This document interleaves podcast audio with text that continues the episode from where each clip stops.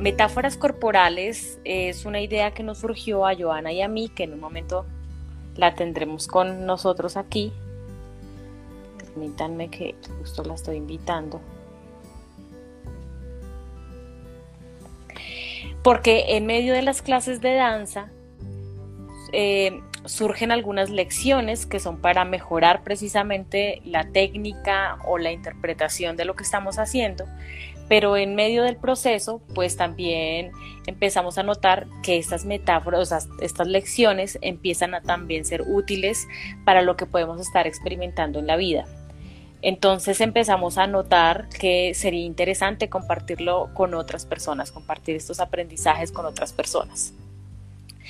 Normalmente en el proceso del desarrollo personal, nosotros solemos acudir a la razón como la primera fuente para encontrar explicaciones para lo que nos pasa, para entender qué es lo que sentimos, para entender cómo pensamos y también para imaginar qué es lo que queremos. Em, pero a, veces la mente no, no es suficiente y por eso eh, ha sido importante empezar también a incorporar eh, lo que tiene que ver con el cuerpo. Por eso en la noche de hoy eh, quisimos también traer a Joana, que es experta en el tema del cuerpo precisamente, ya que se enfoca en la danza, y a partir de esto poder precisamente llegar a explorar otras posibilidades para aprender sobre nosotras, sobre nosotros, gracias al cuerpo. Vamos a...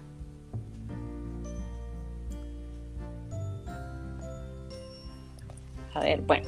Entonces, mientras tanto, les quiero contar un poco de la biografía de Joana para que una vez que ella pueda unirse podamos tener como una visión clara de también los aportes que nos va a dar desde dónde van a ser. Eh, Joana Paola Vargas Núñez es bailarina, es directora, coreógrafa, docente, gestora investigadora de Rax Charki, que es conocida como la danza árabe, y otras danzas del suroriente de Asia y del norte de África. Ella también es bióloga, es egresada de la Universidad Nacional de Colombia y ella inició su vida artística dentro de grupos y talleres de danza y teatro estudiantil y universitario y luego incursionó en la danza oriental. Ella en 2007 ganó el primer premio en la categoría Superestrella en el concurso distrital de danza árabe Nefertari. Y bueno, eh, fundó y es directora hasta la fecha de la Escuela y Compañía de Danza Elixir Danza. Bienvenidas a las personas que se van uniendo. Estoy haciendo la presentación de Joana Paola Vargas, que nos va a acompañar hoy en la conversación que vamos a tener sobre metáforas corporales para la vida. Entonces les estaba un poco contando sobre ella para que tengamos el contexto, un poco de, lo que ella hace y desde qué lugar nos va a hablar y vamos a conversar en la noche de hoy. Eh, les contaba que ella es directora y fundadora de la escuela Elixir Danza, con la que se ha dedicado a desarrollar montajes que profundizan en la capacidad expresiva de la danza y a través de puestas en escenas llenas de sentido y de poesía. La escuela Elixir Danza ha sido un lugar de encuentro y de aprendizaje. Ya tenemos por aquí a Joana. Eh, espérame, ya te envío la invitación para que te puedas unir.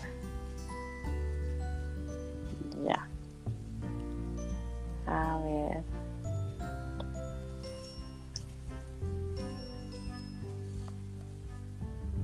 Ya te acepté. Vamos a ver.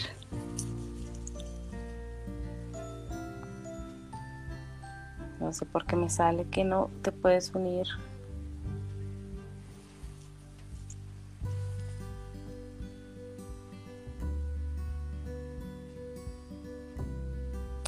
Ya, ahora sí.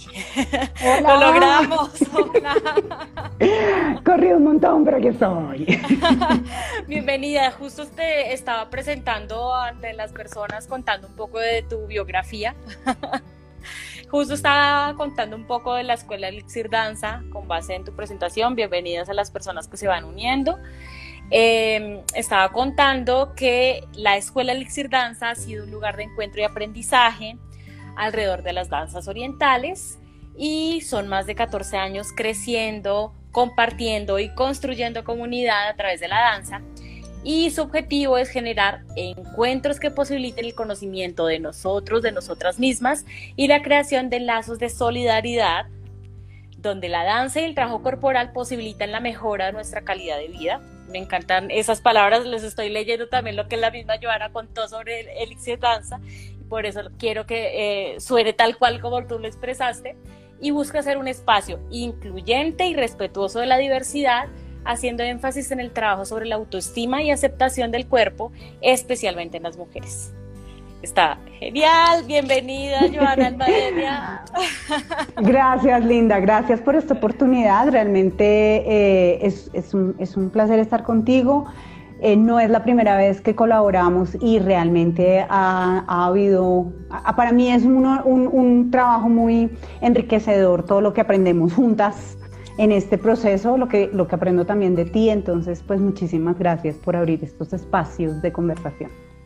Ay, no, gracias a ti. Yo les estaba contando un poquito al principio que esta idea un poco ha surgido eh, de cómo a través de la práctica de la danza uno empieza a notar que eh, hay momentos en donde hay lecciones que en teoría son para aprender técnicas para bailar mejor y de repente uno dice, ¿seguimos hablando de danza o estoy hablando de algo? que esto pues, me suena que, que, va más allá de, de la danza. Eh, y que se nos ocurrió traerlo precisamente a conversación. Eh, entonces, pues bueno, aquí yo tengo un conjunto de metáforas que he ido anotando, yo sé que tú tienes por ahí otras, son muchos temas por los que podemos hablar. Eh, la idea es como un poco irles contando un poquito de la metáfora y que conversemos en torno a las ideas que se nos ocurren y que han surgido en torno a ellas.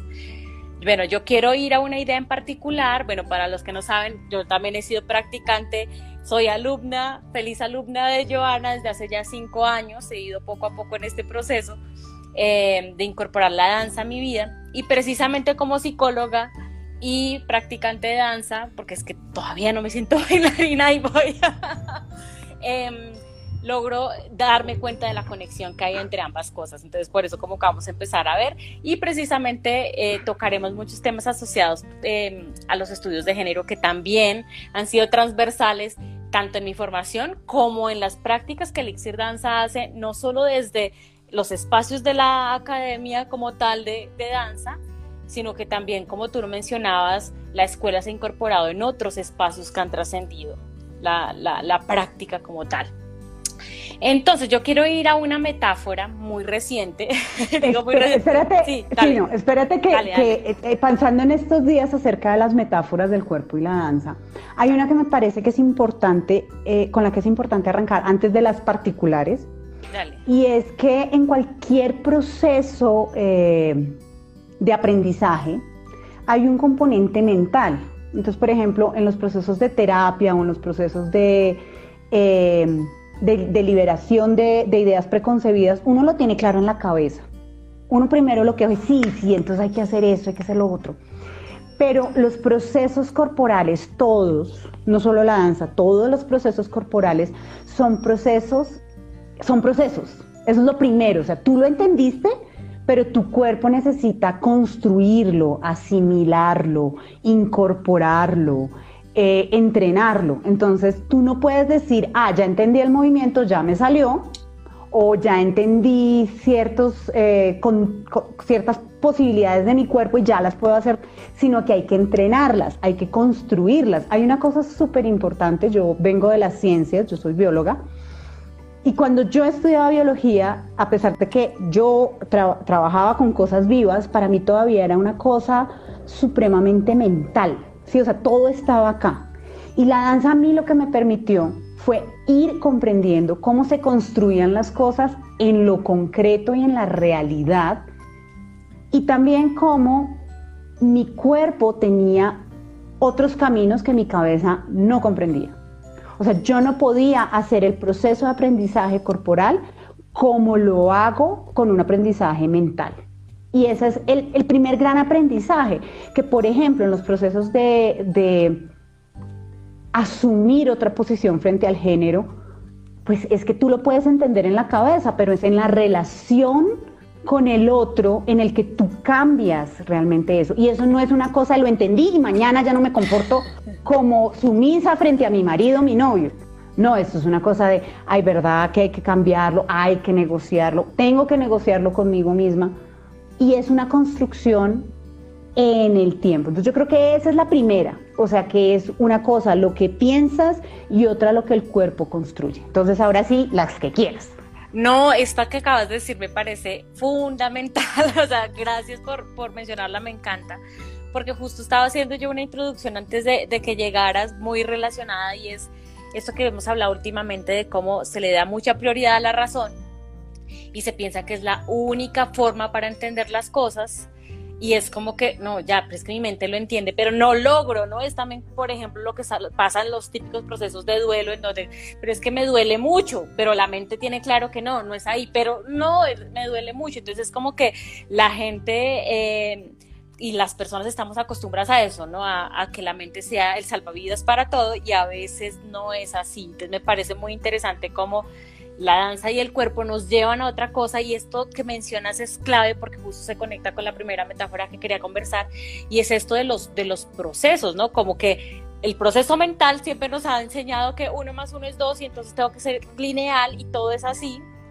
pero la danza y el cuerpo nos lleva a aceptar que el proceso en sí ya es una ganancia también, o sea, no tienes que esperar tener un resultado porque además es que esta búsqueda de metas y metas y metas y entonces tengo que superar niveles y todo esto es bastante frustrante y impide también disfrutar de otras cosas. Así que me encantó. Sí, esa metáfora del proceso es muy importante porque de nuevo, es en la danza y en el movimiento es una cosa como inevitable. Tú vas y entiendes entiendes mentalmente, ah, tengo que pasar el peso aquí y luego muevo mi pie y luego paso el peso acá y ahora lo, lo traigo y mientras tanto la cadera hace no sé qué.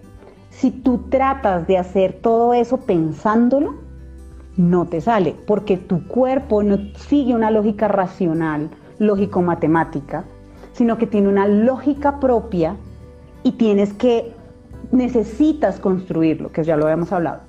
La otra cuestión es que como, no lo vas a lograr a la primera, necesitas reiterarlo, hacerlo varias veces, entrenarte en hacerlo. Lo haces una vez, la siguiente vez lo haces y lo vuelves a hacer y lo vuelves a hacer. Y ahora que hablas también de la importancia del proceso, pensé inmediatamente en otra cosa y es, hay días en que no debes tomarlos como medida. Hay días en los que, como dicen en, en las danzas de salón, amaneciste con dos pies izquierdos entonces no, te, no das pie con bola, no te puedes mover. La, clase anterior venía y eso pues, mejor dicho, cogiste toda la coreografía, todo se salió y ese día no te acuerdas. Y, no, a veces ni siquiera es porque haya algo que haya sucedido. Ese día el cuerpo no funciona, no funciona.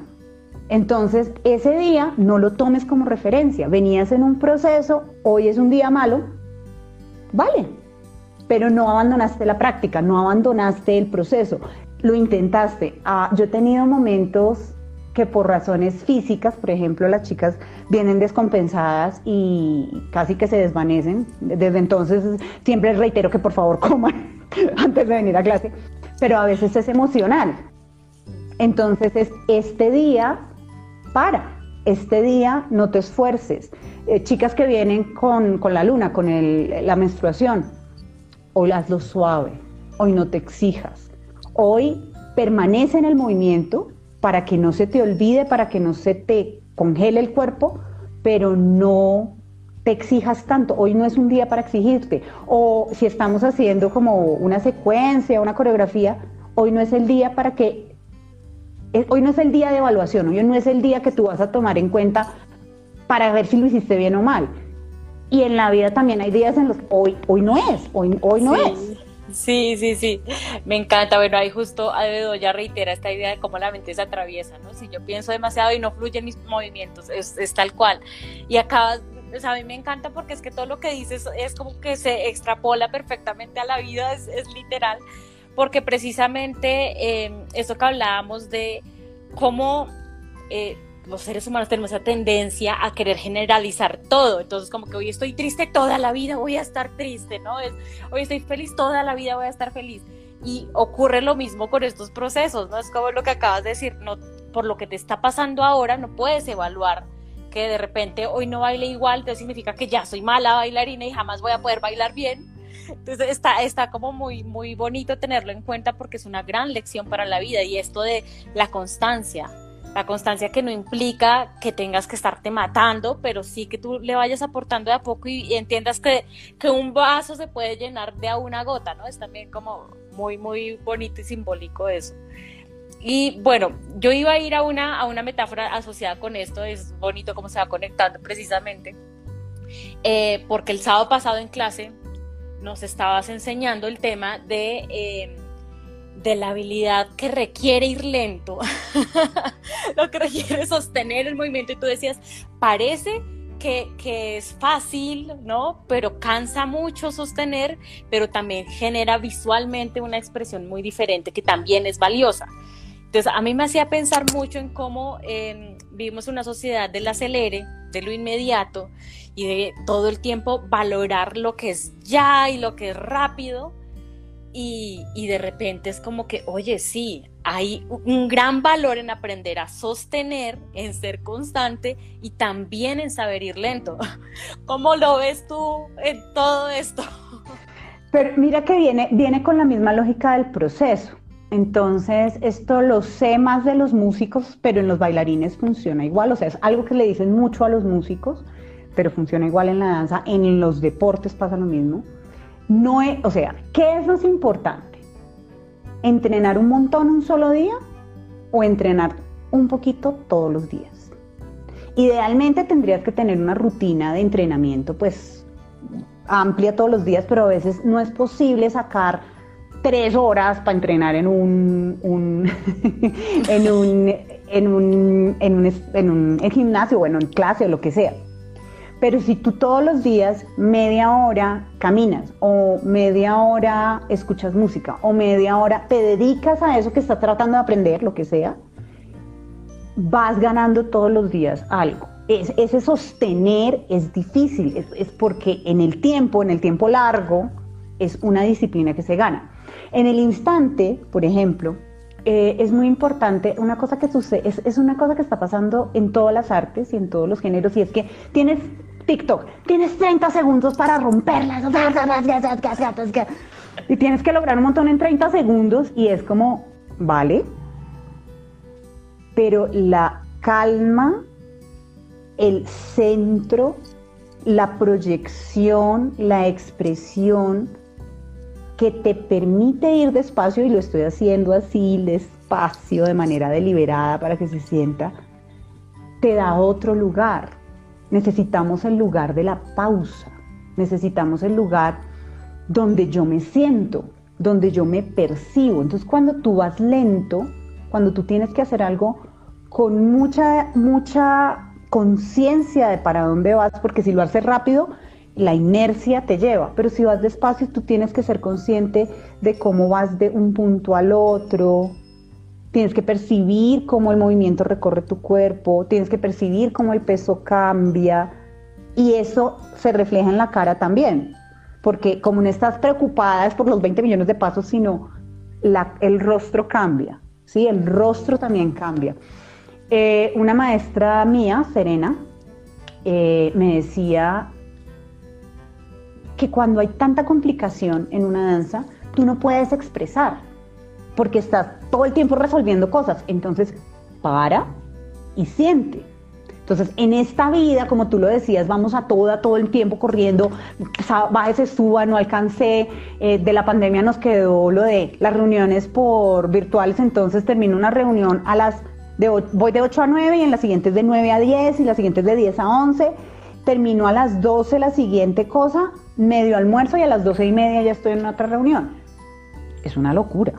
Es una locura porque realmente, el, o sea, tú necesitas un tiempo para entender que hiciste en una cosa, decantas y sigues a la siguiente. Pero no nos estamos dando ese tiempo, por un lado. Y por el otro lado, cuando tú vas despacio, cuando tú realmente te tomas los, los, tiempos, notas cosas. Entonces, por ejemplo, hoy que estuve en una reunión de, de la comunidad de la danza, el tiempo que, que, que, se necesita para construir en equipo. Sí, o sea, si tú quieres que el grupo vaya, tú tienes que, tú necesitas escuchar a todas las voces y eso no se hace si no tienes el tiempo de escuchar. O sea, tanto para ti escucharte a ti misma que estás sintiendo y escuchar a los demás, por ejemplo. Me parece muy valioso esto que destacas como hemos tendido y bueno, también se fomentó con, con, con la pandemia a a querer acelerarlo todo, ¿no? O sea, ahora WhatsApp, ahora en 1X, ahora en 2X, aumentan la velocidad porque o, la gente se disculpa cuando envía mensajes largos o, o, las personas se impacientan cuando hay lentitud y lo lento se considera como algo despreciable, ¿no? Y es como que es que va muy lento, ¿no? Qué pereza. El trancón se considera como, como un impedimento para la vida, o sea, como que de todas formas se empieza a despreciar todo lo lento y y también como que nuevamente vemos esta idea de cómo se polariza, ¿no? Todo debe ir rápido, eh, debemos estar en simultáneo. Si puedo estar en tres reuniones al tiempo, pues estoy en tres, aunque en teoría no estoy en ningún lugar, ¿no? Es, también, me parece como muy, muy valioso ver también la belleza que hay en la construcción de procesos, ¿no? Y también aparece como que el valor de la paciencia, que es algo que yo experimentaba en mi cuerpo cuando estábamos haciendo estos movimientos y es como que ve despacio, ¿no? Es como que ten paciencia, va a llegar el momento, cada punto tiene que ir, ¿no? Cuando estamos haciendo, por ejemplo, un, un 8 con la cadera, vas a llegar al otro lugar, está bien, ¿no? Pero es como que, ¡ah! sentir esa, la frustración que precisamente nos ha generado estos ritmos de vida tan, tan acelerados. Em, y precisamente también quisiera que, que mencionáramos este tema de los movimientos más internos. Y hace poco también decías en una clase algo como, eh, haz el movimiento más interno y puede que así salga más de manera más ágil.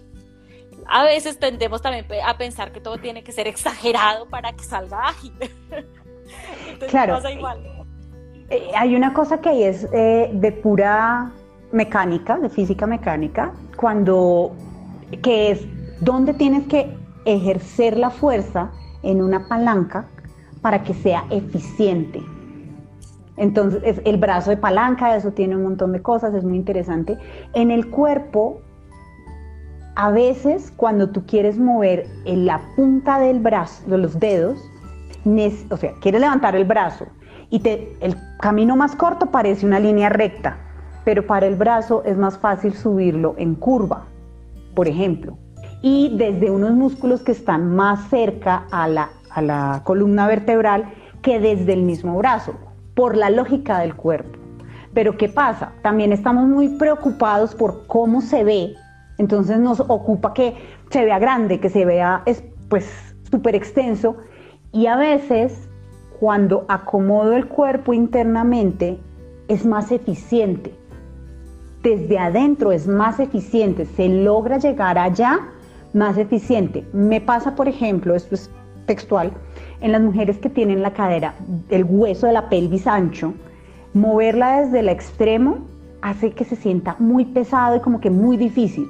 Pero si tú lo haces desde la musculatura interna, haces el mismo movimiento y la cadera se mueve mucho más ágilmente porque lo importante ahí es cuál es el lugar adecuado para generar el movimiento y en este caso en la cadera es desde el centro.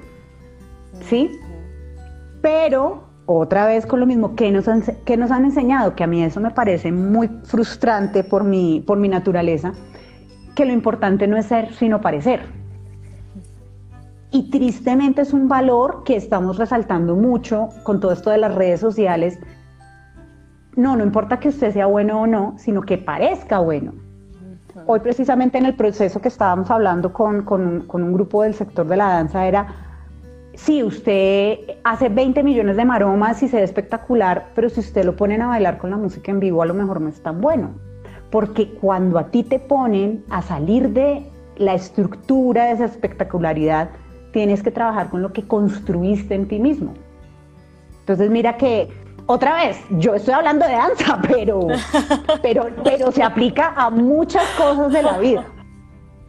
es tal cual, ¿no? Este tema de la importancia de, ir adentro, ¿no? Que, eh, hoy en día se menciona mucho de forma muy light, no es tan light ir adentro, en realidad es bien complicado, pero sí es tal cual, ¿no? Como esos movimientos internos que lo vemos también eh, visto en la danza, los movimientos internos a nivel psicológico, eh, una vez que los estás resolviendo, la vida funciona de una forma más ágil también. ¿No? Esta vez como que mm, hice un clic interno de algo que me incomodaba, algo que estaba ahí, fui adentro, lo resolví y de repente como que afuera cambia también el entorno. Entonces como que sí, es una metáfora muy, muy bonita.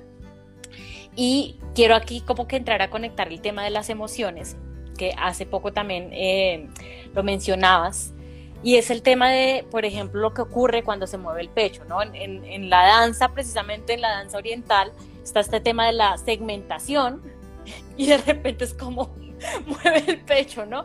Y tú decías cómo hay unos significados alrededor del pecho que también generan muchas veces que las mujeres empiecen a llorar en medio del proceso y es como que aquí desbloqueé algo, moví el pecho y desbloqueé algo que había dentro de mí. Entonces, cuéntanos un poquito de esa experiencia del pecho.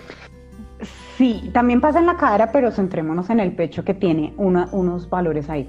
Ayer precisamente hablaba con una estudiante, ella eh, tiene un busto grande. Y una de las cosas que ha sido repetitiva en, en este tiempo que llevo enseñando es, malo si tienes, malo si no tienes. Entonces, las mujeres que tienen busto abundante de niñas, también, que es una cosa terrible porque lo que tiene que ver es con el acoso, por ejemplo, o sea que los hombres les ven los pechos y empiezan a mirarlas con una mirada lasciva desde que son muy niñas. Entonces, ¿qué hacen? Se cubren y entonces eso implica que tu espalda se curva y estás en modo de, de, defensa. Protección, sí. Protección, de autoprotección. Eh, o también, que lo he visto y que eso, eso se ha hablado mucho, es las mismas eh, parientes, puede ser la mamá, las abuelas, las hermanas, te están señalando cómo estás de bustona. O sea, como si eso fuera un defecto. Entonces, también te tapas para como no, no, no destacar, porque es que no debe ser provocadora, porque así no te hayan dicho nada. O sea, uno es que te digan que qué horror, pero entonces también es como no, no, no, no seas provocativa, no muestres, no, no, no, cúbrete, cúbrete. Entonces, ese, cubrirse también es ocultarme. Entonces, en los dos casos, de protección de, la mirada lasciva o de la protección del clan, es como me oculto, me estoy ocultando. Por el otro lado, entonces las que no tienen, ay, es que con esos limones, entonces ellas se sienten vergüenza, sienten vergüenza de su pecho plano. Entonces, como si la valía dependiera del tamaño del busto. O sea, el libro de este Gustavo Loera.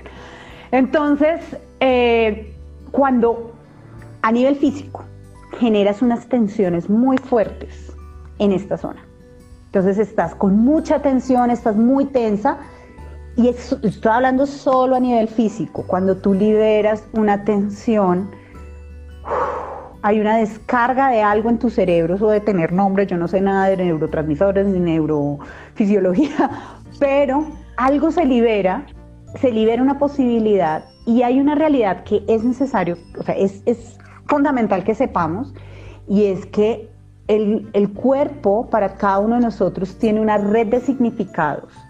Hay unos significados que son culturales, pero también hay unos significados que son eh, individuales, cada una tiene unos recuerdos asociados. Entonces, cuando mueves el pecho, estás moviendo todas esas cosas que te dijeron sobre tu pecho, pero también hay una cosa muy fuerte de tu propio significado, de tu propio ser. Hay una cosa súper, súper, de nuevo, desde el cuerpo. Dos de los órganos, tres, porque son tres, de los órganos más importantes están en la caja torácica, el corazón y los pulmones.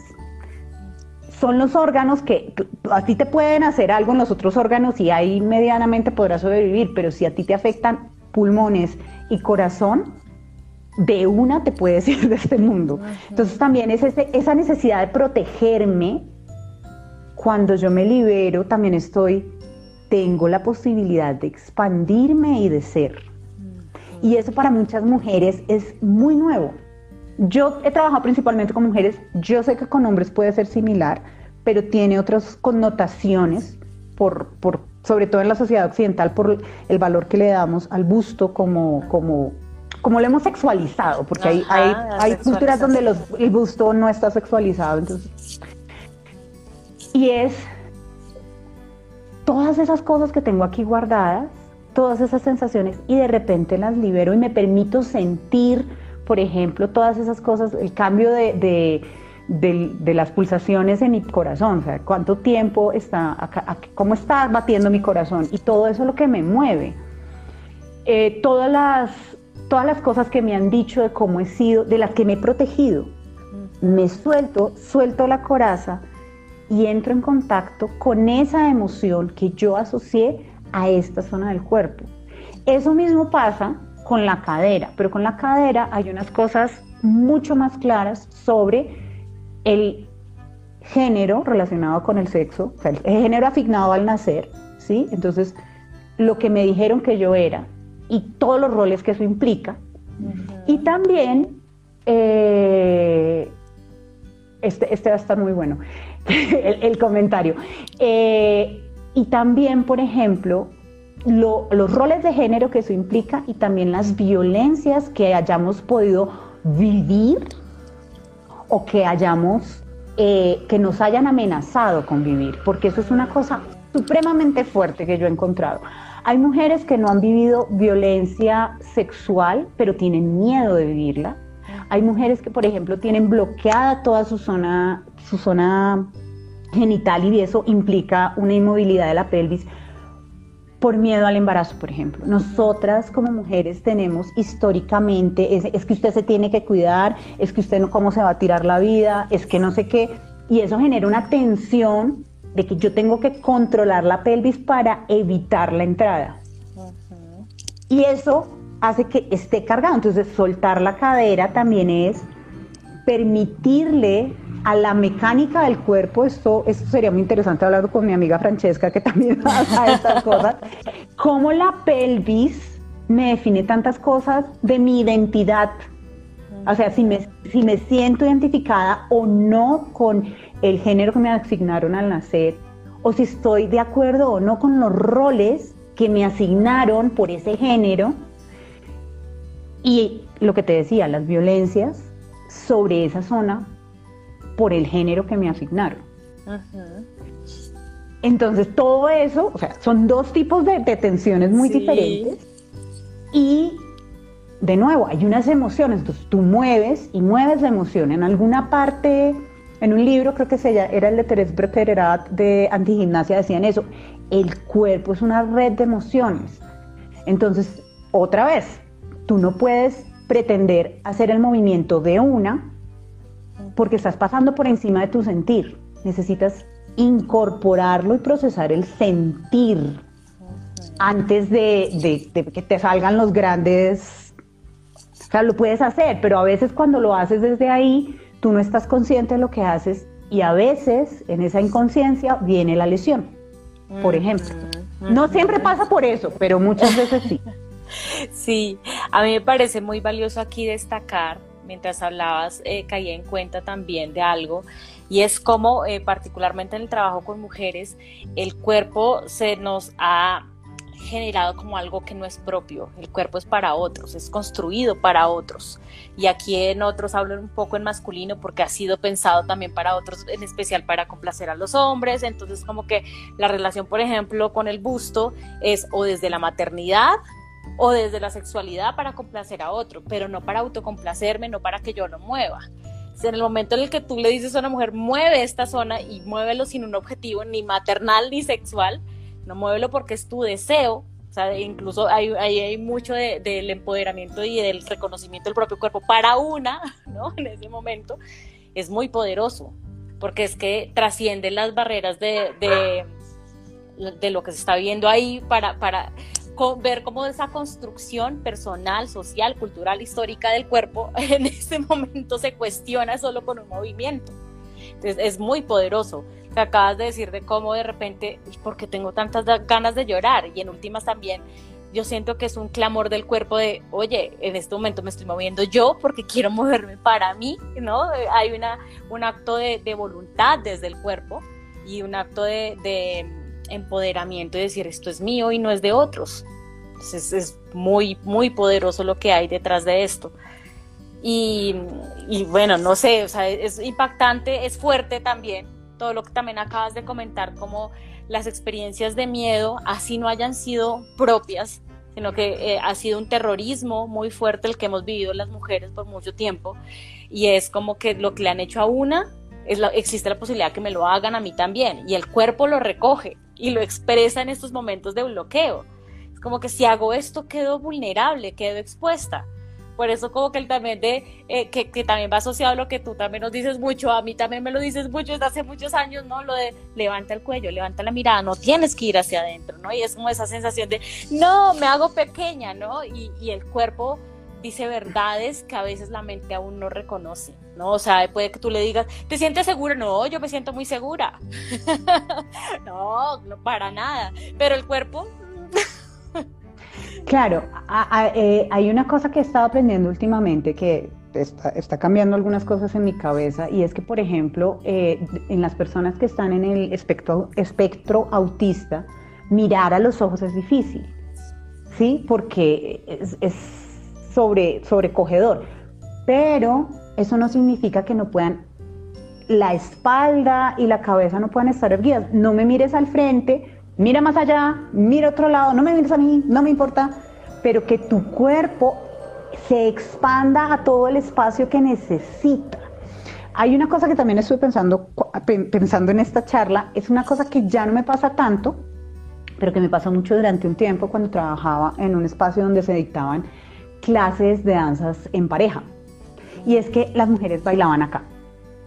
¿Por qué? Porque cuando tú estás bailando en pareja, tú tienes que tener las manos disponibles, o sea, expandes y vuelves acá porque es el contacto con el otro y está perfectamente bien, o sea, eso es.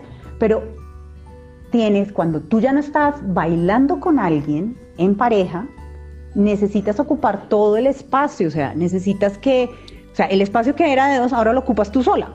Entonces, expándete. Y por ese lado lo que tú me dices levanta la mirada, mira de frente. Tú tienes derecho a estar ahí. Tú tienes derecho, ese es tu lugar. Y otra vez, el cuerpo, si tú sigues así de encogida, tu espalda, por ejemplo, es, es un origen muy fuerte, causa o consecuencia siempre están ahí como en la mitad de hernias discales en esta zona porque estás todo el tiempo acá. Entonces, como la vértebra está para estar así y no así, empieza a desgastarse y empiezan a salir las vértebras, eh, las hernias discales o las discopatías, porque no estás en una posición que sea sana para tu espalda, tratando de encajar en el modelo que te dijeron que tenías que seguir. ¿Mm? Entonces, bajar la cabeza así, pues te está quitando, o sea, no es que en algún momento yo quiero estar así, pues estoy así, pero si esta es la única posibilidad para mi cuerpo, estoy restringiendo las posibilidades del cuerpo. Entonces, expandir y solamente es estirar la espalda. Y puede ser muy difícil para algunas personas que están acostumbradas también a cargar con esa necesidad de hacerlo todo perfecto. Parece que no, pero hay una reacción, esta reacción que, también es de protección, ¿sí? el hacerme, hacerme bolita, se, desprende, se, activa cuando estoy en una situación de estrés. Pero es que ya no es funcional, porque es que el estrés ya no es que te va a comer el tigre. O sea, el tigre ya no te va a comer, o sea, ese no es tu problema. Tu problema es lidiar con tu jefe, que puede parecer un tigre, pero no lo es. Entonces, el hacerte bolita, no necesariamente, en algunos casos sí, y con, perdón que es que estoy con los sucesos recientes del país del que no quiero hablar, porque es muy de, si tú estás en una situación en donde tienes que hacerte bolita, te haces bolita porque es la manera de sobrevivir.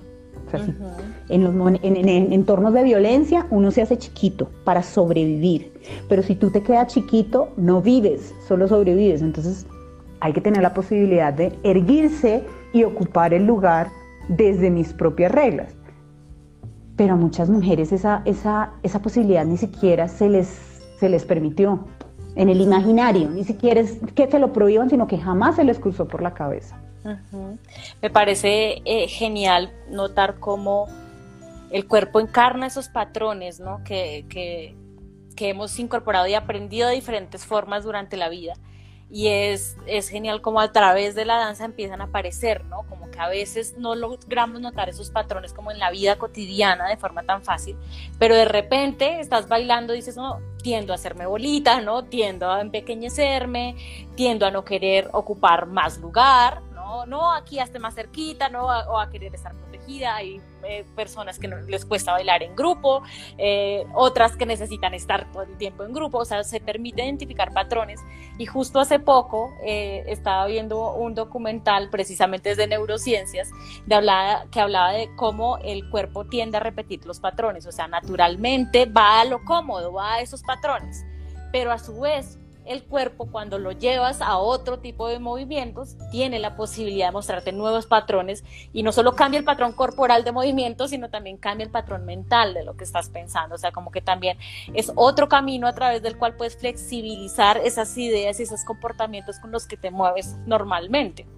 Entonces está genial porque sí, tú normalmente eres como cano, entonces pues vas a seguir haciendo siempre lo mismo y da esa sensación, pero de repente en la clase te dicen, no, ahora hazte en pareja y muévete de tal forma. ¿Qué?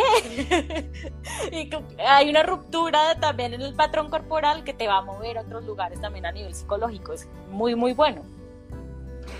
Sí, eh, ahí hay una, una cosa que, que yo defiendo y es que el cuerpo, o sea, hay aprendizajes que son racionales, lógico, matemáticos, los haces acá, pero hay aprendizajes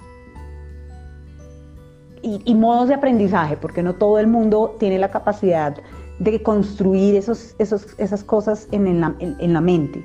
Hay aprendizajes que se potencian en el cuerpo y hay aprendizajes que son desde el cuerpo, que se hacen desde el cuerpo. Yo siempre he defendido que eh, para personas que supuestamente son malas en matemáticas, si, si se les hace un trabajo, por ejemplo, en música o, por ejemplo, en danza, hay una serie de cosas de la estructuración del espacio que tú lo comprendes únicamente con el cuerpo.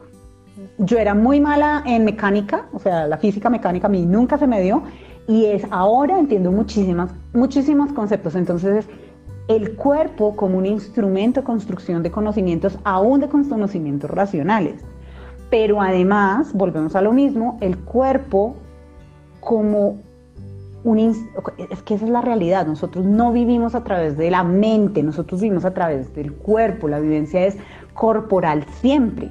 Entonces, negar la posibilidad de transformar nuestra vivencia a través del cuerpo es negar toda una serie de posibilidades, ¿sí? Lo que tú decías al comienzo, se privilegia unas cosas que son racionales, que son lógico-matemáticas, pero lo emocional, lo corporal, lo sensible, no se le da un lugar e inclusive se pueden, se pueden conjugar los dos. Porque también desde el comprender puedes construir cosas en el cuerpo, que es mucho esto de conozca un poquitico de, la, de su anatomía, entienda por qué eh, su cabeza, su cabeza, dónde está ubicada, dónde está su codo, cómo funciona su codo. No, no es lo, que nos enseñan en el colegio, que es ahí una ficha ahí X, sino venga, mire cómo funciona su codo, mire cómo funciona su mano, mire cómo, cómo funciona y usted va a dar cuenta que hay cosas que puede hacer y otras cosas que no. Ese conocimiento, por ejemplo, en las áreas de la salud sería vital. Solo hablábamos con, una, con un par de profesoras, de estudiantes, bueno, y que también son profes, que me decían, claro, yo esto todo lo sé, pero es muy distinto vivirlo en mi cuerpo, porque además eso también me aproxima a la vivencia del otro. Sí, o sea, si yo comprendo cómo se siente en mi cuerpo, también puedo imaginarme o tener una mejor idea de qué se siente el cuerpo del otro. Y entonces soy un mejor profesional de salud al entender el cuerpo del otro no como un constructo racional, sino como un ser vivo que, que palpita ahí enfrente mío está muy, muy bueno porque es que me haces pensar en un montón de metáforas que se aprenden a través del, del cuerpo adicionales. Eh, y esto que también mencionas, como observando el mismo cuerpo, encontramos una metáfora también con lo social, ¿no? E, en ese tema de cómo socialmente pretendemos que todo sea, todas las personas sean idénticas, por ejemplo, pero el mismo cuerpo nos muestra cómo eh, cada dedo es diferente, ¿no? cada, cada ojo, cada parte del cuerpo es diferente, pero no implica que una sea mejor que otra, funcionan en un conjunto. Pero eso mismo ocurre en la sociedad y es una idea que queremos que todo el mundo sea idéntico, pero en realidad la sociedad es un cuerpo, ¿no? También, que, que, que, implica también el reconocimiento de la diversidad y de cómo aparentemente estamos separados, pero formamos parte de una comunidad, ¿no? Es, es, es algo muy, muy bonito. Y justo también me hacías pensar porque eh, hace poco estaba en un taller, yo también aquí estoy con mis experiencias recientes, en un taller que se llama Ser Tierra, que dirige precisamente una mujer activista eh, que se llama Mariana Matija, y ella hablaba de esto, ¿no? De entender la Tierra como ser vivo, entendernos como seres vivos y esto de, soy humano y allá está lo vivo, ¿no? Esa tendencia también de, ponernos como en, una escala de superioridad como humanos. Em, pero hablaba también de cómo, por ejemplo, el dolor corporal nos, nos ayuda a veces a reconocer eh, la existencia de partes que, pensábamos que, que, están ahí, ¿no? Es como que de repente me picó un bicho aquí y es como que, ay, no me acordaba que tenía cachete, ¿no? Es como que eso visibiliza la existencia, ¿no?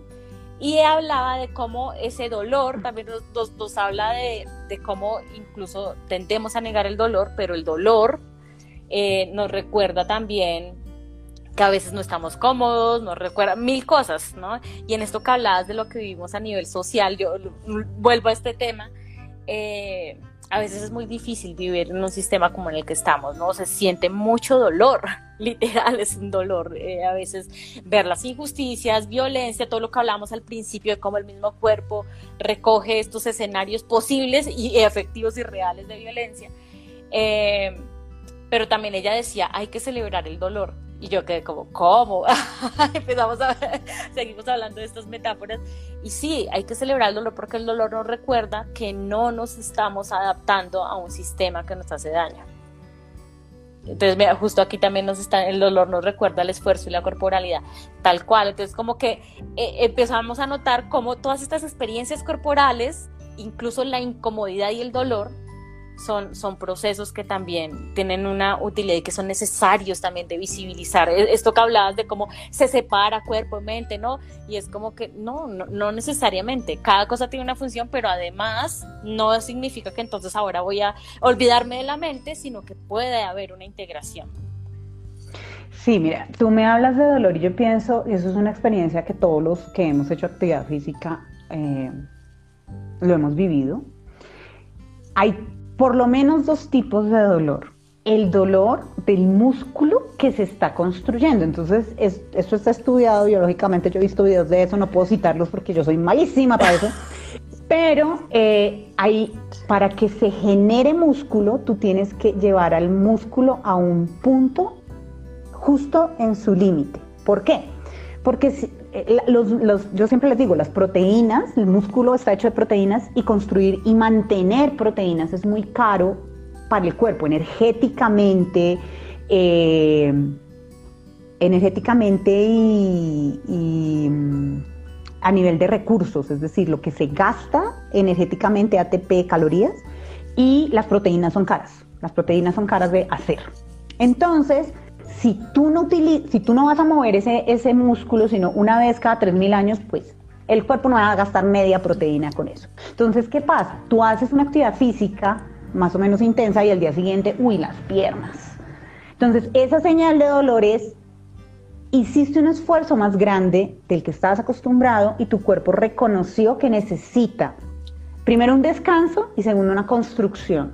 Si no lo vuelves a usar, no, no se construye, pero si vuelves a hacer ese esfuerzo, la siguiente vez el músculo reconoce, el cuerpo reconoce, hay que, construir músculo, hay que mandar proteínas, entonces te lo vuelve a hacer. Ese es un tipo de dolor, entre comillas, sano, no significa, hay, hace poquito un conocido le dio rabdomiosis, creo que se llama, ahorita no recuerdo bien el rabdomiólisis, creo que es, y es básicamente que se esfuerza tanto que el músculo supera su límite y le tocó, lo mandaron a descansar una, como dos semanas le tocó al mal. ¿Por qué? Porque excedió su límite. O sea, tampoco es que hasta que me rompa. No, el cuerpo te dice, vea, o sea, sea sensato, usted puede hasta tantos kilos levantar, no levante más. Lo podemos subir, pero lentamente. El límite se empuja, no se rompe, porque si se rompe el límite te lesionas. Y ese es el segundo dolor, la lesión. Entonces, hay momentos en los que uno siente que está llegando al límite y uno empieza a experimentar eso que está antes del dolor. Si yo me permito llegar a ese dolor de lesión, ya me fregué. Entonces, antes de llegar a la lesión, me detengo. Para eso sirve el dolor. El dolor es un indicativo de que algo llegó a su límite, pero si yo sigo más allá del límite, me puedo lesionar. hablando físicamente del cuerpo. sí, es, que está, está, está genial porque eh, justo creo que las dos lo hablábamos la vez pasada cuando te dije que nos uníamos a esto. Y es como eh, a veces precisamente se pasa ese límite, ¿no? Es, es como que también socialmente hay una valoración muy importante del sufrimiento como, como indicador de trabajo y de evolución. Y es una cosa re fuerte porque precisamente lleva que incluso en las prácticas corporales no, no te tiene que doler y tienes que ir hasta que te lesiones y uno ve un montón de personas dedicadas a la danza lesionadas porque también hay un proceso en donde es hasta que el cuerpo aguante. No, no, hay un proceso de, de autocuidado en el, ahí que también nos habla, o sea, esto, estamos hablando nuevamente del cuerpo, pero que en la vida también ocurre. Y es como que eh, yo les daba un ejemplo en la publicación de ayer de cómo, no, estoy trabajando, pero no, no, no estoy sufriendo, estoy trabajando solo ocho horas al día, debería sufrir más, ¿no? y es como, como que siempre hay eso de querer ir más allá del límite porque eh, hay un punto en donde estamos muy acostumbrados y están normalizadas las lesiones, tanto a nivel corporal como a, nivel social. Es, es, triste también, pero a la vez es impactante traerlo aquí como a la conciencia, ¿no? Claro, y, y, ahí volvemos al dolor. Hay una cosa que quisiera recordar, porque hay dos cosas, pero primero una que la nombraste que tiene que ver con la diversidad. Una amiga me contaba que distintos son los dedos de la mano pero todos hacen parte de una sola, una sola entidad. Eso es un dicho, creo que, por lo menos en Turquía, que es de donde mi amiga lo escuchó. O sea que cada dedo de la mano es importante. Entonces tú no puedes cortar un dedo porque te haría falta para el funcionamiento de tu mano. Es, es, es ese. Pero pensando en el dolor que causa tratar de ajustarme a unos parámetros corporales que no se ajustan a mi realidad. Sí, o sea, trato de ser una que no soy corporalmente. Entonces, em, pasa mucho, volvemos a, las historias, pasa mucho que eh, me acaba de pasar con dos estudiantes. La, una de ellas es altísima y entonces ella trata de encogerse, que eso pasa mucho con las personas que son más altas del promedio poblacional. Se tratan de encoger.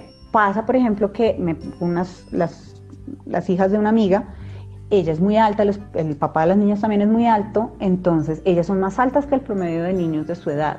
Entonces uno las ve más grandes de lo que son y las empieza a tratar como si fueran más grandes. Entonces un recurso es me hago más chiquita para que no me frieguen. Pero también porque es que uno no quiere resaltar, uno no quiere tomarse un lugar que no le corresponde. El problema es mira otra vez dónde está la espalda. Eso es un lado. El otro lado es reconocer la diversidad que esto también tiene que ver con, con las posibilidades y las discapacidades y las, las capacidades diversas, pues. Entonces, hay un ejemplo muy claro que son las mujeres, los hombres también les pasa, pero es más común en mujeres, no sé por qué, eh, de la displasia congénita de cadera. Yo me vine a dar cuenta de que eso era una cuestión a tener en cuenta en el movimiento cuando una de mis estudiantes me decía, es que yo nunca logro hacer la posición base, la posición neutra. Y yo, pero ¿por qué? Y le seguí botando corriente, le seguí botando corriente hasta que en alguna clase alguien, alguna chica me dijo, no, es que yo tengo, yo viví de niña displasia congénita y siempre he tenido problemas con eso. Y ¡ping! Se me, se me prendió aquí la, la esta. Y con el, con el paso de los años y varias estudiantes que he tenido con esa misma situación, no es una enfermedad, son funcionales, pero su pelvis y sus articulaciones de las caderas funcionan de una manera única. Entonces yo no les puedo dar a ellas la instrucción de párate con los pies paralelos, porque el paralelo funcional que no geométrico puede ser así, puede ser así. O sea, es distinto y es distinto para cada persona. Después, trabajando por ejemplo con mi amiga Francesca, empecé a darme cuenta que realmente todas las personas tienen un paralelo, un, paralelo es cuando colocas los pies así, funcional que cada quien tiene que encontrar. Entonces, yo tratando de meter a todo el mundo en una casilla donde los pies tienen que estar perfectamente mirando al frente, lo que estoy haciendo es vulnerar la diversidad fenotípica natural de cada cuerpo. ¿Sí? Entonces, tratando, y estamos hablando de movimiento, pero no estamos hablando de movimiento. Sí, o Seguimos hablando de danza. Yo estoy hablando de danza, pero hay cosas que, por ejemplo, yo siempre pongo este ejemplo porque me pasa, mis brazos son re largos, ¿sí? Y yo soy hiperextensa, entonces esto para mí, pues yo aquí no siento nada. Hay personas que esto les parece terrible, yo me puedo hacer, no, no me siento nada. Entonces hay movimientos que a mí se me ven de una manera que en el cuerpo de algunos de mis estudiantes no se van a lograr ver de esa manera por mis particularidades. Pero eso no significa que no puedas lograr tu propio movimiento siguiendo los mismos principios. ¿Qué tienes que hacer? Encontrar tu tipo de movimiento según esos principios. Y a mí eso, por eso me parece súper peligroso uniformar a la gente. A mí personalmente no me gusta ni siquiera que lleven exactamente el mismo vestuario completamente igual. Porque yo, y en esta danza, en la danza oriental, estamos hablando de subjetividades y de particularidades y de mi propio sello personal, de mi propio estilo. ¿Cómo generar esa armonía entre la diversidad? Es todo un proceso que tiene que ver con eso. No estoy haciendo todo, todos iguales, sino que estoy haciendo, sigo un principio y si seguimos todos ese principio, nos armonizamos. Y es súper fuerte, o sea, porque esto que te estoy diciendo que tiene que ver con la funcionalidad corporal, los tamaños, las proporciones. Eh, hay personas, por ejemplo, que tienen condiciones de salud, entonces tienen artrosis o artritis.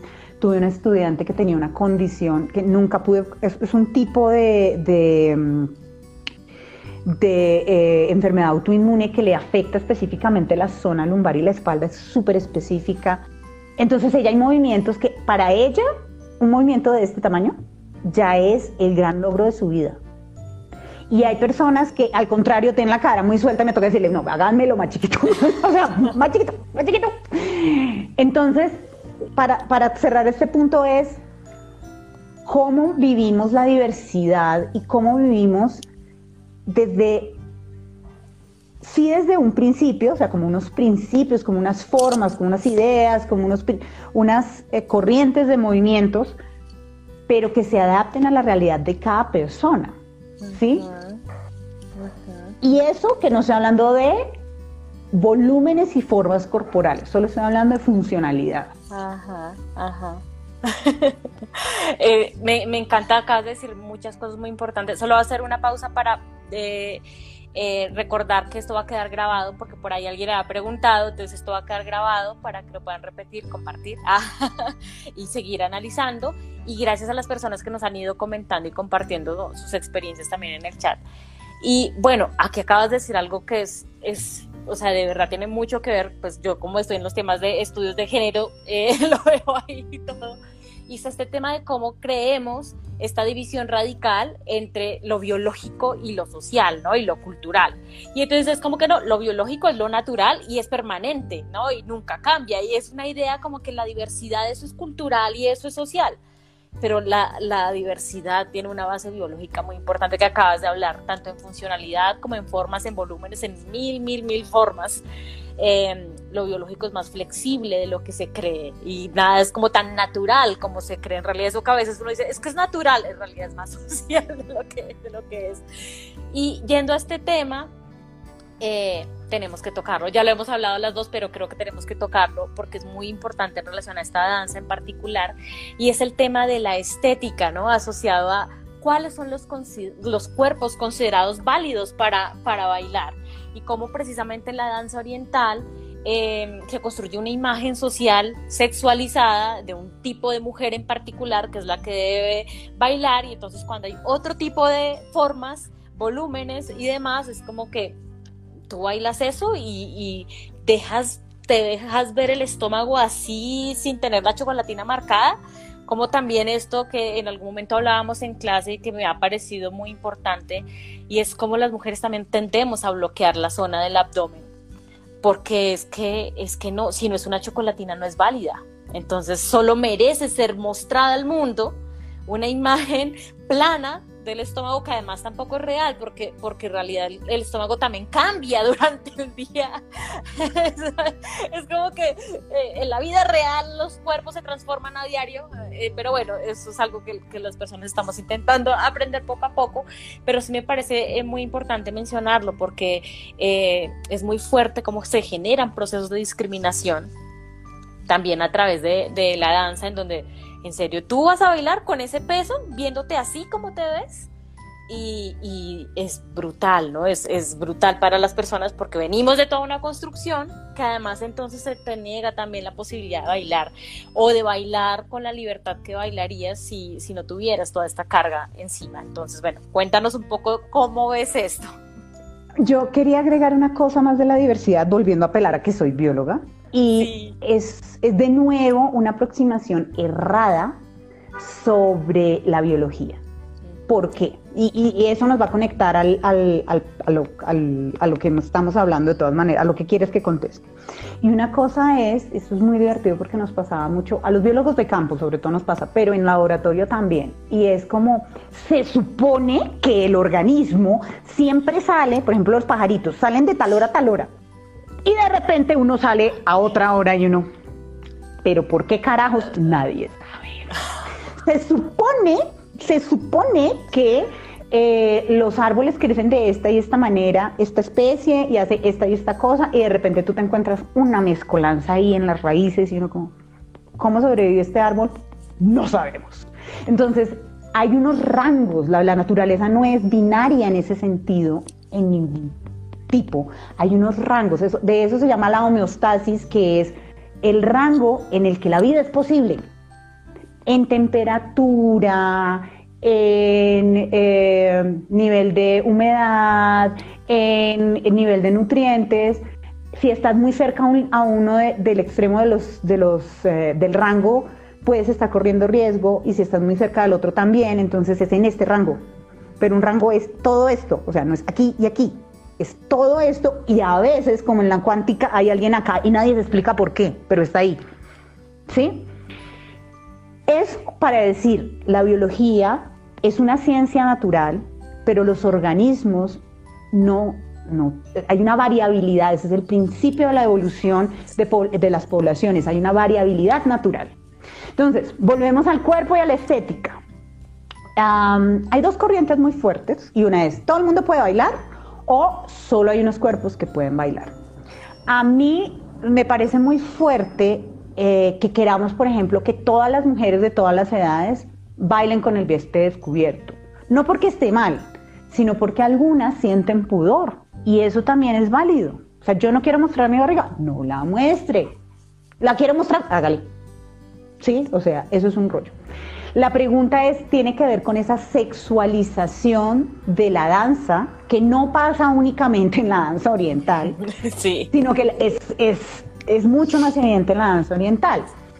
Si uno ve tradicionalmente, esta danza es hecha tanto por hombres como mujeres, pero principalmente se le asocia a las mujeres en toda la zona del suroeste de Asia y el norte de África danzas similares. Eso se llama Soana o Suana, que antes era Medio Oriente. No estamos usando la palabra Oriente porque Oriente tiene un significado político complicado, entonces eh, hay, un, movimiento de la gente de la región para cambiar el nombre con el que se designa. Todo esto es para, para divulgar, para que sepan, pero digámosle danza árabe y danza de Medio Oriente, que es el término que todo el mundo conoce. Dicho lo anterior, si tú miras las mujeres que bailan, no profesionalmente siempre, sino las mujeres del común, la mujer no siempre es una mujer delgada, muchas veces es una mujer con una cadera grandísima y de hecho se celebra esa cadera grandísima porque está relacionada con su fertilidad, con su posibilidad de dar a luz. Que a veces eso también es un peso, no lo niego, pero digamos que no hay esta constricción del tipo de cuerpos. Y aún dentro de las mujeres que lo bailan de manera profesional, hay una chica que es estadounidense, se llama Sherzad, es una mujer divina, pero no es una mujer que se clasificaría dentro del cuerpo delgado estilo Barbie, que es nuestro imaginario. Es una mujer grande, linda, como ella sola. A mí me parece que es divina y que además es una mujer muy sexy, pero no es la modelo que uno tiene en la cabeza desde Occidente. Y ella le va muy bien en, Egipto, donde baila. Entonces, ¿qué pasa? Todos los cuerpos tienen capacidades de movimiento, por lo tanto todos los cuerpos pueden bailar. Y tú decides, y eso sí ya es una decisión, ahí sí editorial, es una decisión de puesta en escena, ¿qué quieres decir con esos cuerpos en escena? ¿Sí? Si tú, que conozco casos, yo digo milagros, no santo, conozco casos en los que las más bonitas y las más jóvenes están adelante y todas las demás están atrás. Entonces, ¿qué te están diciendo? Que tú no mereces estar en el centro, tú no mereces el, reflector, el reflector principal, que tú no mereces estar en la primera línea, cuando no es así. Además que, y eso es una cosa que hacemos acá en la escuela y que es un principio en el que yo me mantengo, es el hecho de que te, te hagas adelante te da una responsabilidad con tu grupo. Cuando tú estás adelante, tú eres, no estás sola, yo trato que no estén solas para que no me mueran del susto, cuando tú estás adelante, tú eres la guía y por eso se te da el centro. Y luego le pasas el testigo a alguien más para que toda la responsabilidad no caiga siempre en ti. Entonces es una cosa de, tú tienes este momento y eso es un reconocimiento a tu trabajo y una responsabilidad independientemente de tu forma corporal, de tu color de piel, que también pasa, o sea, que en Colombia no somos conscientes de eso, pero también pasa, de tu orientación sexual o de tu género asignado o escogido. ¿Sí? ¿Qué pasa? Insisto, no solamente pasa en esta danza, sino ¿Desde dónde partes para el movimiento? Si partes del movimiento para la complacencia del otro, entonces es cómo me veo, cómo, cómo espero algo del que me ve.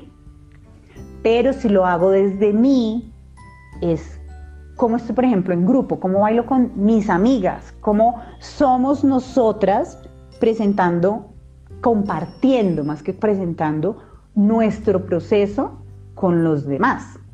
Pero esa decisión, lo que te digo, puede ser individual o puede ser un proceso curatorial, un proceso de decisión y de puesta en escena. Y es una decisión que todos los, que somos profesores y, directores de agrupaciones o de escuelas tomamos consciente o inconscientemente. Tristemente, y esto lo tengo que decir, alguna vez me pasó, eh, en, la, en la compañía había una mujer que era grandecita, tenía un volumen corporal eh, distinto al, que se asocia con esta danza. Cuando yo le alguien me pidió que, ay, ven, es que necesito una bailarina, no sé, un bailarina, no, un grupo. Yo, mira, te mando el video, las fotos. Porque, o sea, estas son las que están. Si te sirve bien y si no, también. Ay, no, si es que ya no.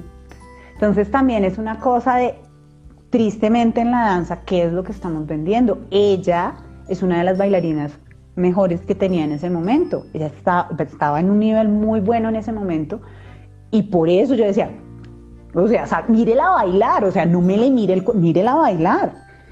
De hecho, en otro lugar, cuyo nombre no voy a decir, durante un tiempo que se presentaban bailarinas, no me consta ahora, creo que eso ya cambió, pero durante mucho tiempo no miraban la calidad del espectáculo que la bailarina hacía, sino que hacían era, mmm, está, perdonen la expresión, está buena, tiene buenos melones, tiene cintura chiquita, me sirve. Si no, no me sirve. eso no es un criterio de movimiento. Entonces, también es una apuesta a qué, a qué proceso, o sea, qué es lo que quieres mostrar.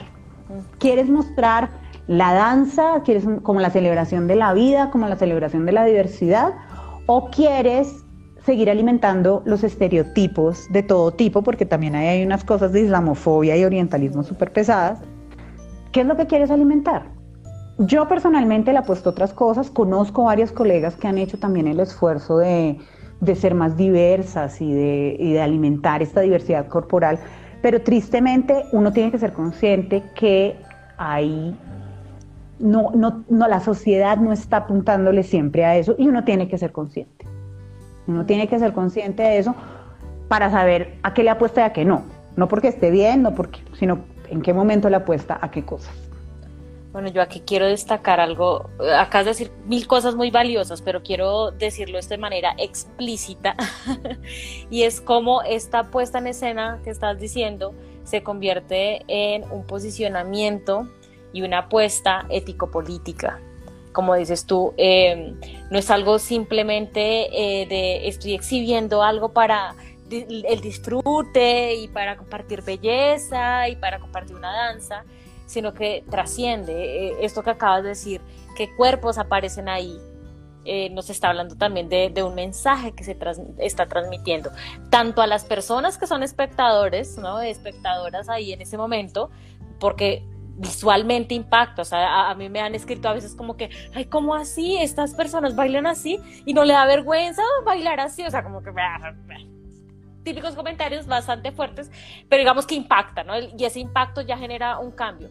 Pero también en la persona que baila, esto que acabas de decir, que es como que a mí continuamente me han excluido de estos espacios por tener este cuerpo, porque mi cuerpo funciona diferente, por ser diferente, y de repente me ponen en el centro o sea, eh, realmente es muy valioso también en los ejercicios de autoaceptación, también cuando se está en el rol de, bailar y para la aceptación también comunitaria de otras formas de, ser y de expresarse en el mundo. Es, muy valioso lo que estás diciendo porque eh, la gente no se ha dado cuenta del sentido trascendental que puede tener estas acciones que parecen pequeñas, pero que de verdad son acciones muy importantes y posicionan esta idea que se repite tanto en el feminismo, que lo personal es político, que, en estos detalles personales estamos cambiando.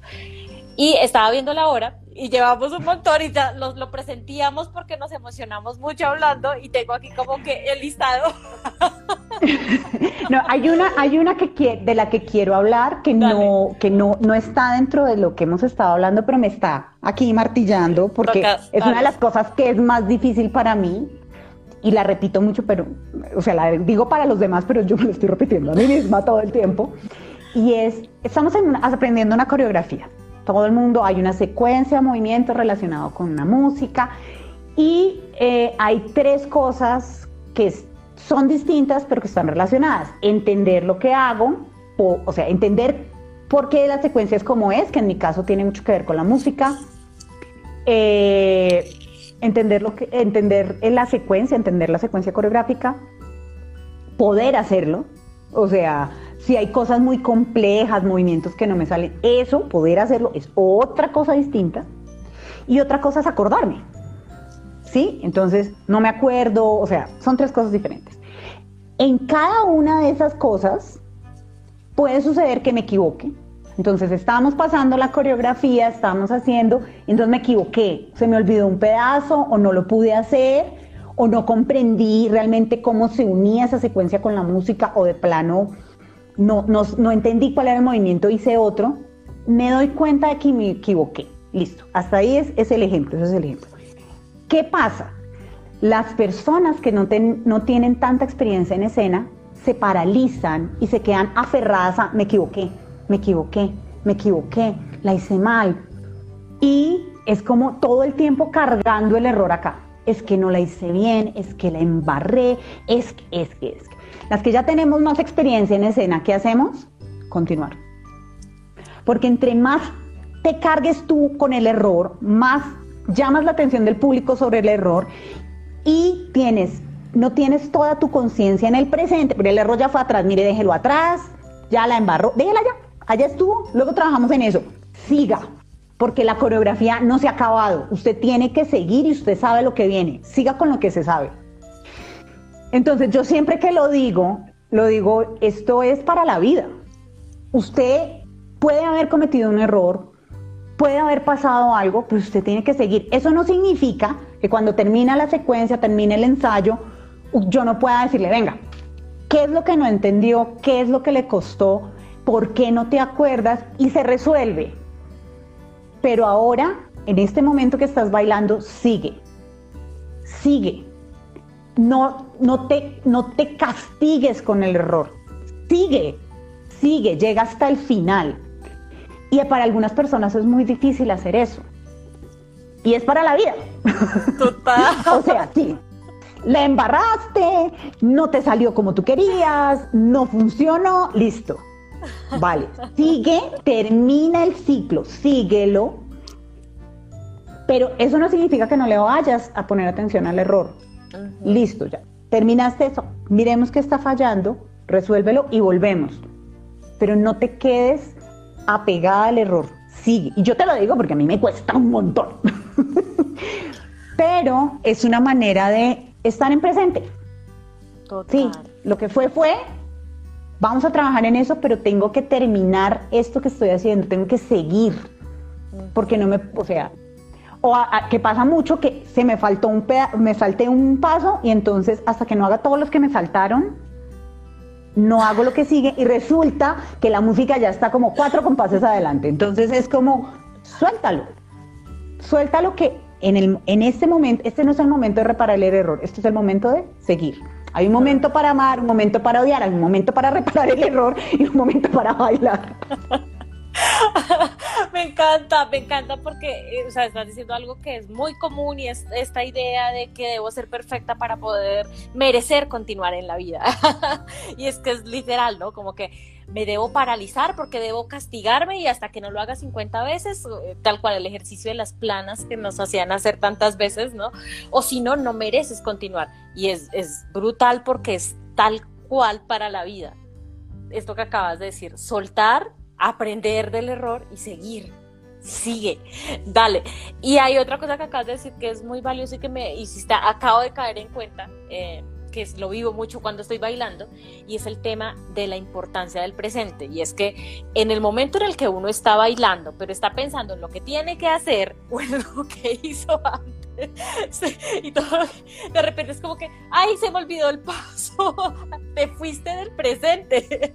Es literal que, que, es un medidor muy fuerte de qué tan en el presente estás.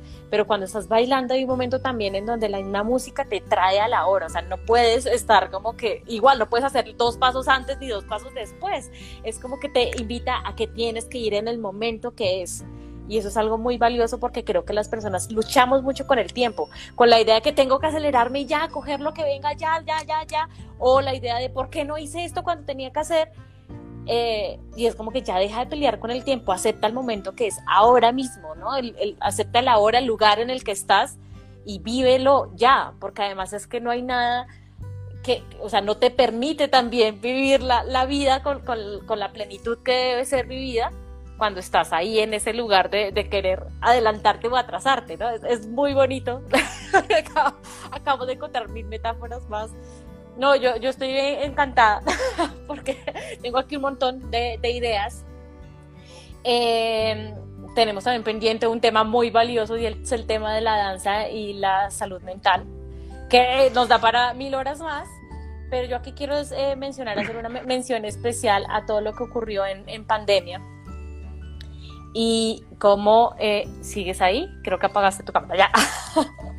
Em, todo lo que ocurrió en pandemia y cómo, bueno, eh, Elixir Danza fue, fue, parte de ese proceso, tanto con las estudiantes como con la reunión de colectivos de danza y de otras artes, en este proceso de visibilizar la importancia de las artes y cómo las personas en situación de confinamiento eh, nos sostuvimos también del arte para, para sostener ese bienestar personal. Entonces, como que quiero hacer como esa mención especial porque sé que en esos momentos las personas nos, nos, cogimos de eso que teníamos y ahí vieron como que las artes, la música, el bordado, la pintura, aparece por, por todos lados como que esto es lo que me mantiene eh, cuerda a cuerdo y de repente, aunque estoy trabajando mucho porque el trabajo también se multiplicó, fue la idea de, oiga, trabajar no es lo único.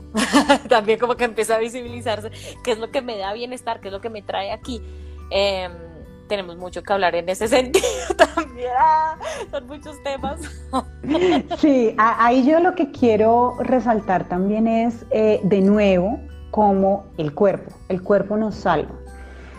Porque es un contacto con a mí me, e, eso es uno de los aprendizajes de de haber estudiado biología, de ser bióloga y de trabajar con el cuerpo a través del movimiento y la danza. Y es el primer ser vivo con, o sea, si yo quiero estar en contacto con la naturaleza, el primer ser vivo con el que puedo estar en contacto soy yo.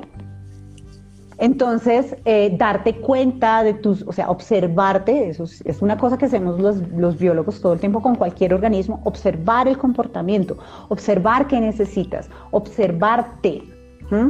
Entonces, cuando se apaga todo el ruido y te quedas tú, las manualidades, el escuchar, todas las cosas de las que no éramos conscientes, son las que nos recuerdan realmente qué es estar vivo.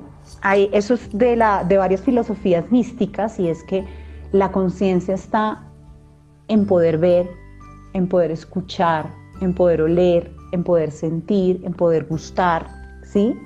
Eso nos hace estar vivos, eso es lo que nos hace eh, tener conciencia. Y las artes son ese momento de conciencia sin un objetivo productivo inmediato. Entonces también fue sacarnos de, hay que producir, hay que producir, hay que producir, pero ante semejante incertidumbre que vivimos, necesitábamos algo que nos permitiera sentirnos, algo que nos permitiera dar sentido también, ¿sí? Eh, yo tuve un proyecto paralelo que desafortunadamente tuve que abandonar básicamente por mi ubicación geográfica, que fue todos los días a la misma hora, bueno, en el mismo momento, tomarle una foto al atardecer. Lloviera, no lloviera, lo, lo compartí mucho tiempo en Facebook, en Facebook e Instagram. Y es notar el paso del tiempo. Notar como, ay, mira, hay una diferencia. Empezó el sol aquí, se movió acá, volvió y no siempre atardecía al mismo momento y a veces era más temprano, a veces más tarde, que uno en el corre-corre todos los días y más yo que trabajo en las noches, ni cuenta me da, o sea, yo eso lo sé, me lo enseñaron en el colegio, en la universidad lo volví a ver, pero yo no lo había notado. Y así como lo puedo hacer con el afuera, también específicamente con el cuerpo, puedo notar mis ritmos y mis necesidades, notar mi construcción como ser vivo. Y eso es, de nuevo, lo físico, pero también la necesidad de lo bello y la capacidad de belleza, como decía Galeano. O sea, o sea el ser humano es un ser, eh, tenemos todos los seres humanos la capacidad de belleza y la necesidad de belleza. Entonces, eh, hay, hay, un video de, en un canal de YouTube que se llama Philosophy Tube, que lo recomiendo ampliamente, que habla de eso, la belleza en tiempos feos, como ese, ese lugar al que podemos acudir para poder sostenernos cuando todo se desmorona. ¿Sí? No necesariamente para crear las grandes obras de arte, no necesariamente para, para los demás, sino por la necesidad de belleza, por la necesidad de darle sentido a una vida sin sentido, y ahí no nos vamos a meter con los existencialistas porque no terminamos, pero al menos en el arte y en la comunicación y en la creación, o en observar la creación, porque a veces no tengo que crear yo, sino en contemplar la belleza, solo el hecho de contemplar la belleza le da sentido a que esté vivo en este momento y tenga sentido a pesar del miedo y la incertidumbre que nos rodea. Acabas de decir cosas demasiado bellas. es, muy bello, sí, es muy bello y me hiciste acordar algo que, que, bueno, ya para ir, ir cerrando, pero es este tema de cómo creemos que debemos justificar nuestra vida nuevamente desde lugares racionales o desde lo que nos han dicho, ¿no? Es como que la vida merece ser vivida porque tengo un trabajo, porque tengo hijos, porque tengo responsabilidades. Y, y, a veces no le damos suficiente importancia a que la vida merece ser vivida porque hay mucha belleza en la vida, ¿no? Por ejemplo, este tipo de cosas. O hace poco eh, hablaba de cómo, no, es que yo quiero, quiero cuidar la tierra porque amo la tierra y el amor es suficiente motivo, no necesito explicártelo con datos, ¿no? Es, es como que también darle lugar a la sensibilidad también como parte del relacionamiento con la vida y es, es demasiado importante también. eh, esto que acabas de decir, que yo notaba hace poco que iba en Transmilenio a las 6 de la tarde y la gente con el afán de o ir a su casa o ¿verdad? todo el tiempo y había un atardecer espectacular y yo me paré en la mitad del puente de Transmilenio y la gente empujándome a tomar la foto.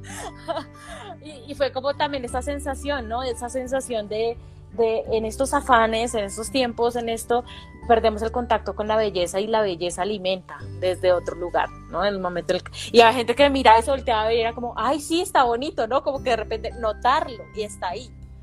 Es, es, es genial. Yo creo que, hay, mucho por qué hablar, presentíamos que nos iba a pasar, pero eh, para ir cerrando, no sé si podemos dejar algunas conclusiones o preguntas abiertas que se pueden ir haciendo eh, frente a todo lo que hemos hablado. No sé qué se te ocurre. Yo siento que eh, lo principal acá es el espacio para lo emotivo y el espacio para lo corpóreo y para lo emotivo en lo corpóreo. Yo creo que son, es, ese, es el, ese es el centro. Todas las metáforas del cuerpo y la emoción que son posibilidades para la vida en general, ¿sí? que ahí puedes sacar metáforas de la construcción social y grupal, que puedes sacar metáforas para tu proceso personal, que puedes sacar metáforas para la vivencia hasta de lo económico y las valoraciones económicas, o sea, como los modelos de, los modelos económicos eh, imperantes, o sea, el tiempo libre eh, no vale porque no produzco, entonces ¿Por qué necesito estar produciendo? ¿Qué es lo que me mueve a estar produciendo? Eh, hay un sinfín de cosas, pero el centro, el, el, corazón de todo esto es la emoción y el cuerpo. El cuerpo que vive, que late, que siente, que se percibe, que percibe, que trae. Eh, es, ese es el cuerpo. Y es un cuerpo que en nuestra tradición de Occidente se ha dejado en un segundo nivel. Y traerlo de nuevo a nuestro consciente y darle un lugar, que el lugar que se merece, puede traernos muchos aprendizajes diferentes a muchos niveles, porque también es un lugar válido de conocimiento. O sea, el cuerpo y la emoción como espacios válidos de generación de conocimiento, de reflexión para la vida en general. O sea, ese es el centro. Me encantó, me encantó, porque justo cuando dijiste el corazón de todo esto es la emoción, dije, el corazón de todo esto es el corazón. Está buenísimo, ¿no? El corazón es el corazón. Pero bueno, eh, esto es muy, muy importante. Eh, eh, a veces creemos que cuando tratamos mucho un tema estamos desequilibrando otro y no, en este momento cuando estamos reivindicando el papel del cuerpo y de la emoción, estamos equilibrando lo que nos hace falta también. Eh, hay algo que dijiste, la primera metáfora con la que arrancaste, quiero también dejarla en nuestra conciencia, es el tema del aprender de los procesos, el disfrutar los procesos, el dejar de percibir la vida solo como resultados y como una medición de cosas, eh, para pasar a entender también el, valor de la pausa, el valor del proceso y también el valor de la constancia, que también lo, mencionamos hoy. Hay otro tema muy fundamental que quiero también mencionar para concluir que hablamos hoy y es el tema de cómo la danza permite el autoconocimiento, la identificación de pat patrones culturales, personales aprendidos, pero también eh, a su vez posibilita la reapropiación de nuestro cuerpo. El, volver a reconocer nuestro cuerpo como propio e incluso dejarlo de pensar con esos significados, sino resignificar también partes del cuerpo, que también es, muy valioso y lo, lo hablamos hoy.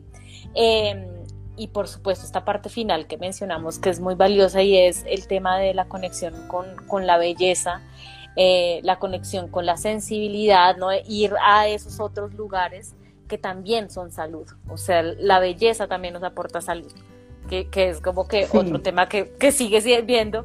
Y algo que también no apareció como de manera explícita, pero creo que lo dijimos mucho, y es como también estos ejercicios de danza nos vinculan con las personas, ¿no? En un sentido de comunidad. Es, es, algo muy, muy valioso la creación de redes que se generan en estos procesos cuando bailas junto a otras personas, junto a otros cuerpos diversos. Eh, y también cuando conectas, también tú que has hecho tantos ejercicios de, de colectividad en las artes, Y, también, bueno, también hablamos de la diversidad, ¿no? El valor de la diversidad, que es fundamental también de mencionar. Es que dijimos cosas muy bellas hoy. Modestia aparte, dijimos cosas muy, muy bellas hoy.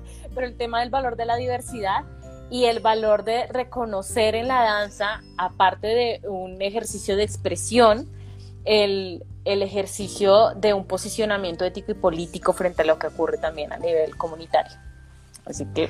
Eh, aquí yo quiero leer esto que dicen, Nacho, eh, el cuerpo habla por uno, tener la capacidad de asombro.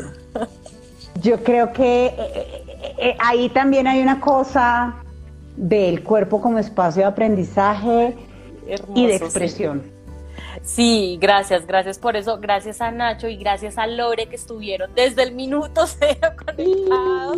Gracias por, por, por acompañarnos en ese momento. Gracias también a las personas que no lo vieron ahora, pero lo van a ver en diferido y que seguramente seguirán viendo las grandes lecciones para la vida que nos aporta el cuerpo y la danza. Gracias, gracias yo. ¡Ah! ¡Qué emoción! Estoy contenta de, que sigamos concretando estas cosas.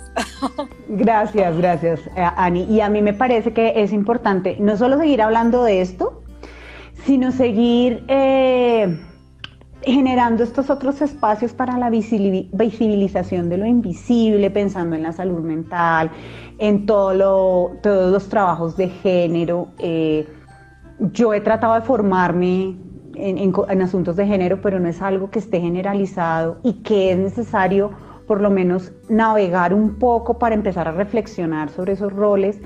Yo siento que este tipo de charlas y este tipo de reflexiones es necesario seguirlas teniendo y que ya que estamos en este proceso de darnos cuenta de nuestras necesidades emocionales y mentales después de la pandemia, necesitamos seguirlo construyendo. Entonces, muchísimas gracias por estos espacios.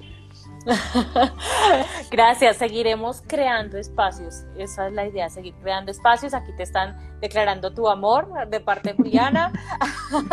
Gracias a las personas que enviaron corazones, mensajes, que nos acompañaron y se permitieron también reflexionar desde otros lugares. Eso es muy valioso. Y bueno, ahí queda la grabación y seguiremos viéndonos eh, por aquí y por otros lugares del mundo. Un abrazo. Muchas gracias. Chao. Gracias. Chao.